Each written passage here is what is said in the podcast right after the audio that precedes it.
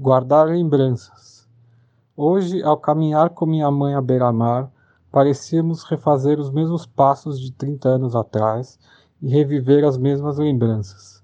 Vimos o apartamento em que costumávamos nos hospedar, o orquidário onde adorávamos passear.